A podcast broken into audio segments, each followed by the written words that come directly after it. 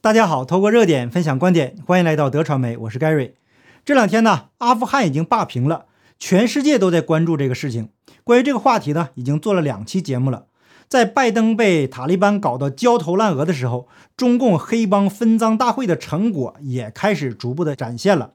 那这一节目呢，咱们就来谈一谈中共面临的最大的问题——钱。最近几天呢，中共一直在恐吓台湾。要知道，枪炮一响，黄金万两啊！战争啊，拼到最后，实际上拼的就是经济实力。别看中共张牙舞爪的，那看看中共的钱袋子，就知道他们到底是虚张声势，还是底气十足了。经济日报头版刊登了浙江大学文科资深教授李石等学者的文章。要进一步完善面向高收入群体的收入分配政策，建议适时开征财产税，比如房产税、遗产税等等，调节高收入群体的收入，限制不合理收入，包括灰色收入、垄断部门高收入。要继续完善国有企业限薪制度，建议继续探索慈善的激励机制，创造更加有利于慈善事业发展的宽松环境。我的总结就是。理论很丰满，现实很骨感，无人欢喜家家愁。没有完善的法律和监督机制，一切政策都将成为相关部门捞钱的工具。房叔、房婶贪官污吏要开始被收割了。同时被收割的还有民企和中产阶级。我先把这样的结论呢抛出来。那节目的最后呢，再详细的总结。我们再来看另外一个紧密相关的话题。希望之声引述财新网的消息。中国监管部门在四月底约谈了十三家金融科技平台。某红色网站发文指出，中国不是没钱，而是钱都进入了少数民营企业家的腰包了。因此，要共同富裕，那浙江省啊就应该以民企改革为主，要规定大中型企业都必须融入一定比例的国有资本或集体资本。八月十八日，大陆字节跳动出售百分之一的股份给中共政府，中共政府入驻字节跳动董事会，并占据董事会中三个席位中的一个，以监视以及了解互联网企业的具体运作。那每当中共开始颁布倒行逆施的政策时，都会利用一些御用的学者进行洗地，然后这些所谓的专家学者呀，就找出一些似是而非的定义，让人似懂非懂，把中共不可告人的目的进行美化。那这个时候，韭菜又开始欢呼雀跃了啊！你们打脸了吧？我们党嘛是很关心我们韭菜的，实际上是收割最后一茬生长茂盛的韭菜。那中共的学者啊，开始提出一种说法：节约资本。还把孙中山先生拉出来给他们背书，说中共打击民企是孙中山节制资本的延续。那咱们就来看看什么是节制资本。这个世界可能有均贫富这种情况吗？民国四十一年，也就是一九五二年四月二十一日，蒋介石在台湾阳明山庄的讲演中，系统地阐述了孙中山民生思想的本意。他说，总理在民生主义中。接触的两大原则是平均地权和节制资本。那总理在解释节制资本的时候说，民生主义者非反对资本，但是反对少数人占经济实力之优势，垄断社会之福源耳。说成白话就是啊，你们可以发财发大财，但是不能垄断资源，断别人的发财路。中共国的很多民企呀，确实干了不少坏事儿，否则呀，也没有办法做大做强。可是归根结底，垄断资源的是中共啊。那就比如土地问题，中共专家只提节约资本，不说平均地权，因为实在是说不出口啊。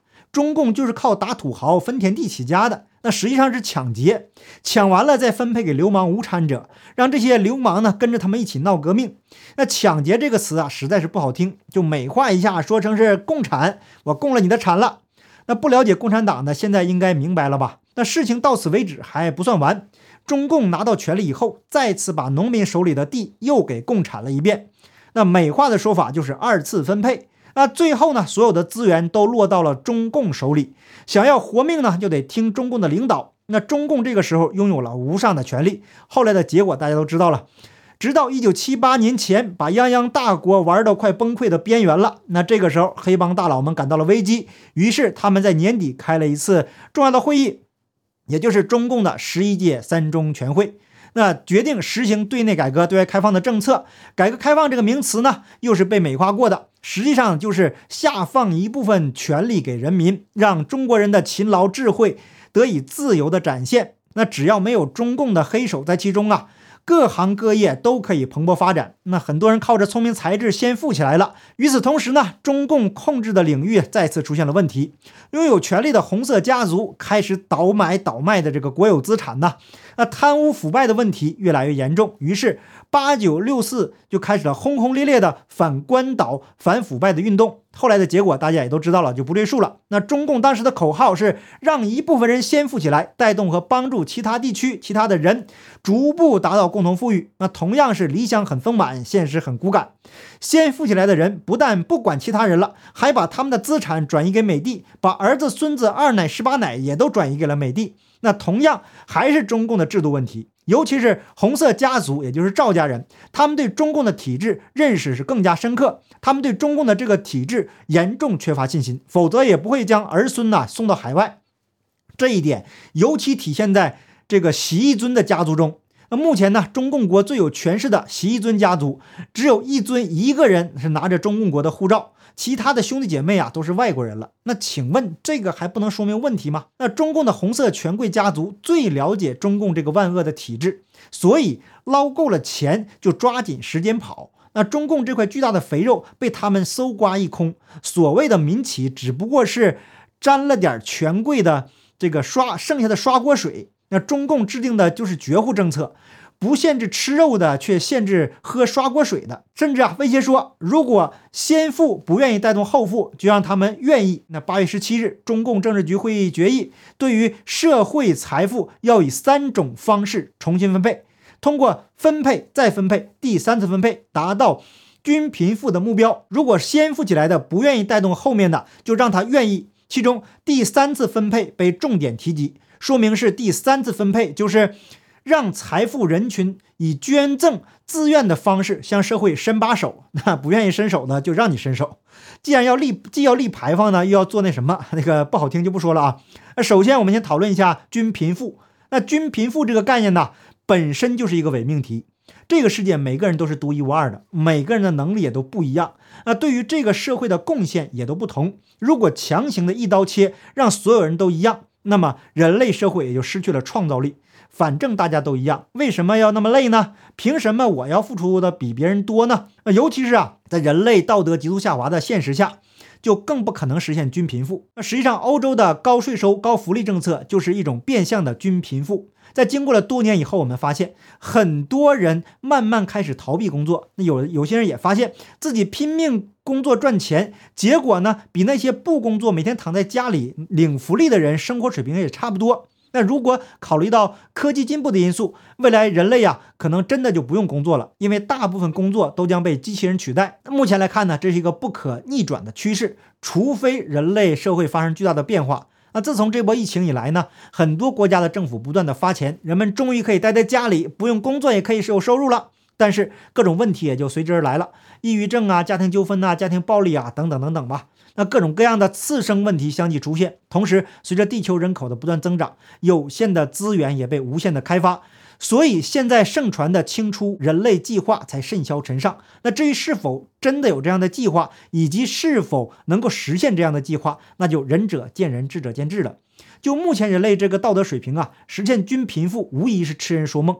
现在的情况只能是把。贫富差距维持在可控的范围内，尽最大的可能实现相对公平的社会，实现多劳多得、少劳少得，在过程中不断的提高人的呃道德水准。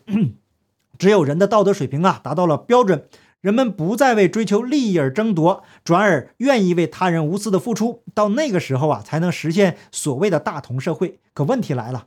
那在没有信仰的情况下，空谈道德无异于耍流氓。